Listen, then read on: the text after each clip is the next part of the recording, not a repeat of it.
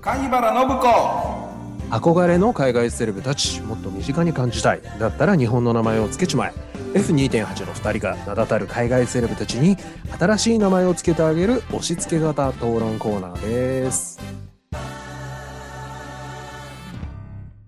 さてはい、どうもお願いします。どうもお願いします、はい。えー今回の貝原信子ですが、はいロックギタリストマイケル・シェンカ ーでいきたいと思います。はい、はいそれでは、えーいつものように Google で、え ーマイケル・シェンカーさんのお顔を拝見しながら、えー名前をつけていきたいと思います。これし知ってんのか、みんな、本当に。これはいよいよ厳しいラインだと思いま すがこれはあのーうん超えてはいけない一線を超えましたよね。こいやれ、お F2.8。 お前らまずエディ・バンヘイレンとかやらないのかって話ですよ。確かにね。なあんでの、マイケル・シェンカーからとは。お前たち聞いてもらいたい気持ちあるのかっていうところです よね。本当ですよね。誰だよです よね。まあ、誰だよという問いに対しては、神だよと返しておきます、日本では神と呼ばれてますからね。ね。はい、神と呼ばれてますよ。はい、で神は、ってすごいよね。 すごい。じゃあ、このマイケル・シェンカー、えー元気に名前をつけていきたいと思います。はい。えー、とね、僕はね、あの、マイケル・シェンカー、全く思い入れないです。そうなんですか。はい。あのー正直、あまり刺さらなかったです、この人。はいはいはいはいはうん。でい。、なるほどそ。それにはちょっと僕、理由があると思っていて、うん。えー、と、この人の、まあ、マイケル・シェンカーグループとかを、 長い時間聞くことがなかったんですよ、タイミング的に。うんうん。あの、僕は結局、和尾さんもそうだけど、リアルタイムにメタリカがいて、うんタンテラがいて、メガデスがいてっていう、まあ、そうですね。めちゃくちゃ恵まれたメタル摂取をしていたわけですよね。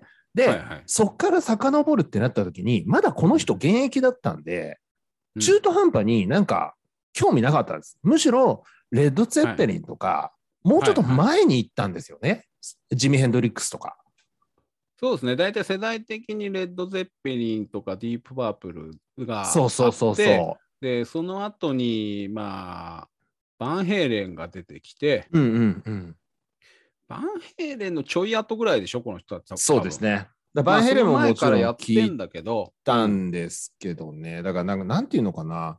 ああ、なんか、長長々やってるおじさんだよね、みたいな感じだったんですよ。うんうんうん、で、うんすごい、あの、全世界的にもそんなにね、あのヒーローですけども、うん。大ヒットしたっていう人でもないし、やっぱそうだよな。そこなんだよな。これっでてメ曲タがリないもカんとかね、メガデスの時代に、うえん。ーなったらもう、ま、前の時代の人って感じそうそうでそうはそあうりそう。ましたよね。んそうそうなんです。なるほどね。はいはい。はい。まあ、昔はね、ヤングギターとか、うんギター雑誌には本当に出てましたからね。一方、私は大変思い入れが深いんですよ、この子。あ、そう。はい。えー、やっぱ深いな。えー、何、どういうふうに触れたんですかこうマイケル・シェンカーとの出会いっていうのは。えっと、まずですね、私は、あのーえー最終的に、えーうん。 4メーターぐらいの距離で生で見てますからね、このえ人。ー、あ、そう。はい。え、それはまだライブですかえっとね、高校2年か3年の時に、うんはい当時、テレビ神奈川で、はいはえー 伊藤清則さんが、い。あ、はいはいはいはい。えーテレビ番組やってたんですよ。パワいや、えっ、とね、そんなんじゃない。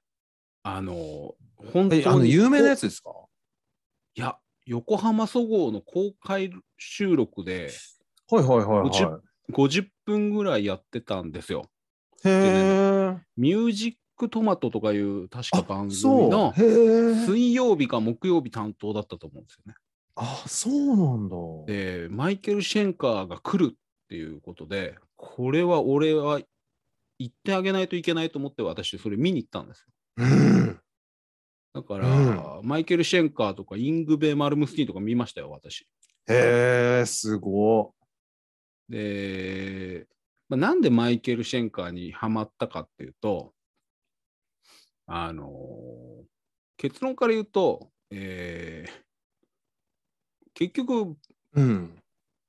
えーいわゆる音楽雑誌を読んで音楽のことを勉強したんですよね、昔って。はいはい。僕もそうですね。ロバッキーンオンンととかかミさュージックライうんブとかいバーンとやか。ミュージックライフとか、うん。その何ヤングギターもそうですよ。そうですね。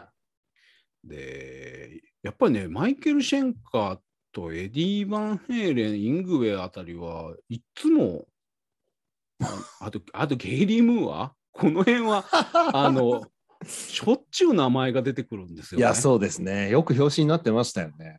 でも誰よっていう感じだったんですけれども、ん。でやはりギターに憧れるじゃないですか中学憧れましたね高校ぐらいになるとでギターを買ってバイトしてギター買ってみたいなはいはいはいはい。ことをして、まず最初に、えータブ譜を買って、はい自分家の、えーオーディオの前で弾くでしょ、弾きますね。まあ、それがロック少年の通過儀礼みたいなもんじゃないですかそうですね。まあ、タブ譜っていうのは、あのいわゆうるん楽譜が読めなくても、あのギタそうそーうそうのそどの弦のどこを押さえればいいかっていうのが分かるようになってるあの譜面ですよね。そうそうそうそうそれを使えば結構弾けちゃうんですよね、ギターっていうのは。うんでやっぱり憧れてるのはエディ・バンヘイレンですよはいはい。私なんかは、はい。でもエディ・バンヘイレンのタブ譜買ってきてさ、いや、初弾めてけますギターいやもうまずさ、うん。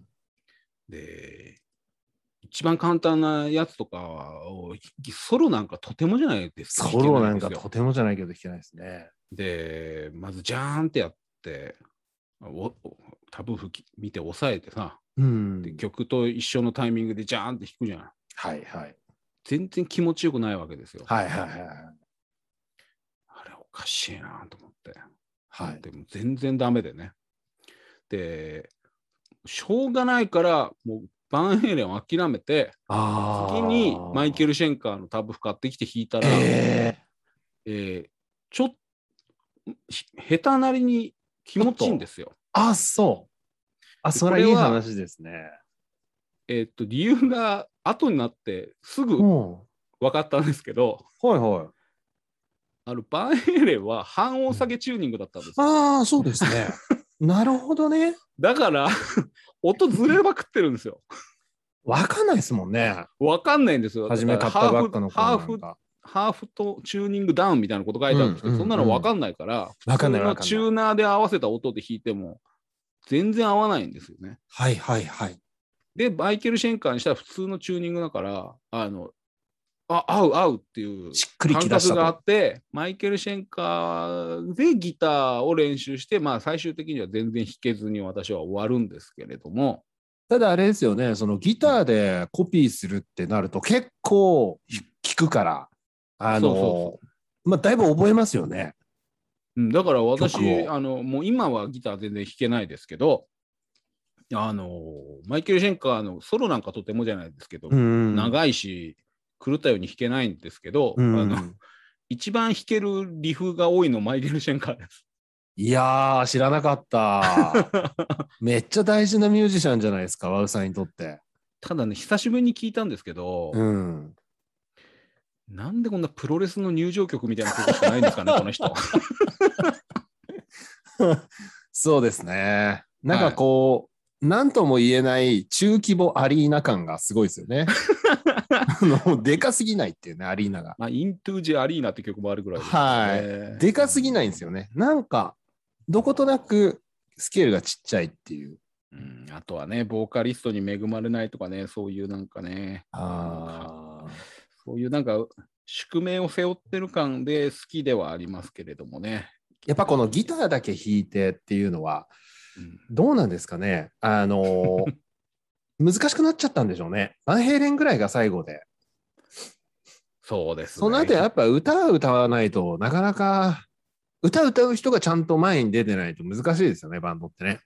この人ね、あの歌メロ考えるの大っ嫌いだったって噂があるんですよね。へえ。ギターとリフ考えるの大好きなんだけど、あ、そうなんだ。歌はボーカルお前ら勝手に作れと、であ売ーれるようにしろっていう考えの人だったっぽいんですよ。へえ。うん。まあ、だめけちゃどめねちゃ職人気質だったんですね。うんだからまあ今聞いてもあのいい歌っていうのはあんまないっすよね。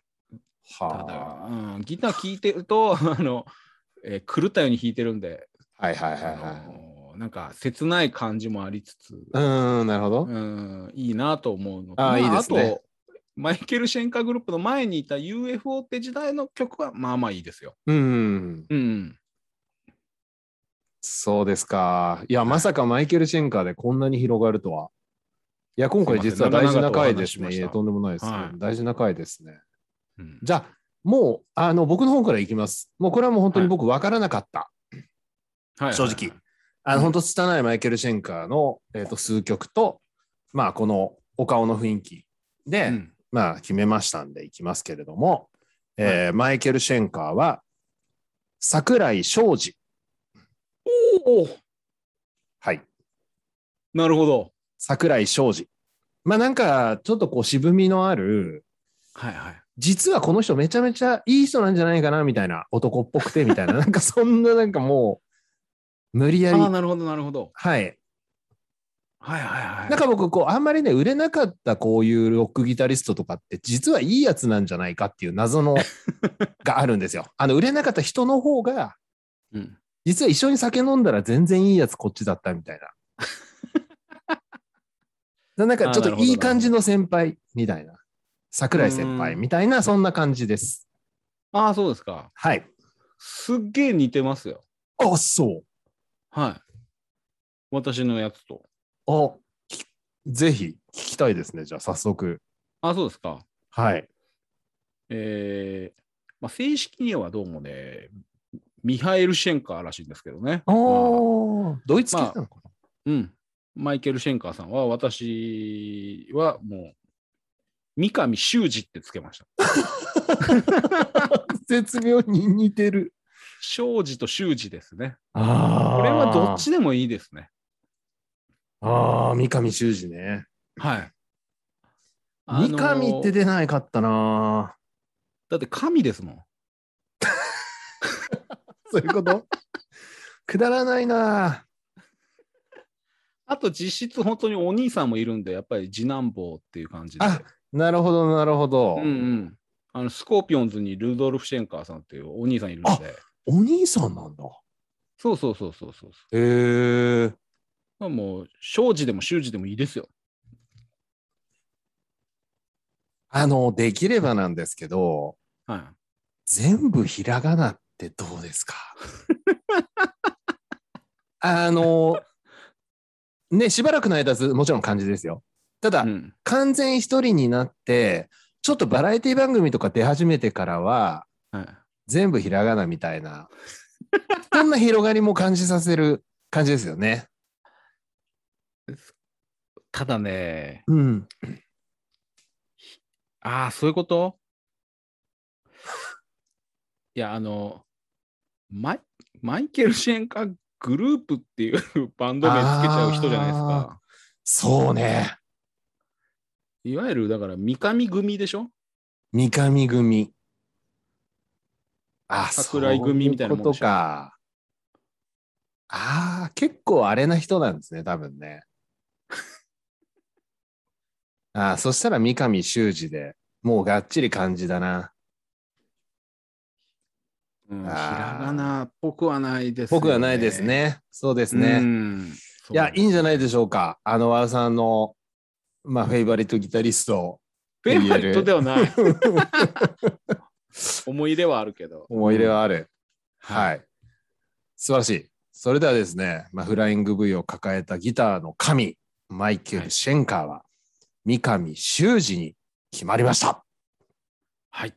ありはいがと。うございます。ありがとうございます。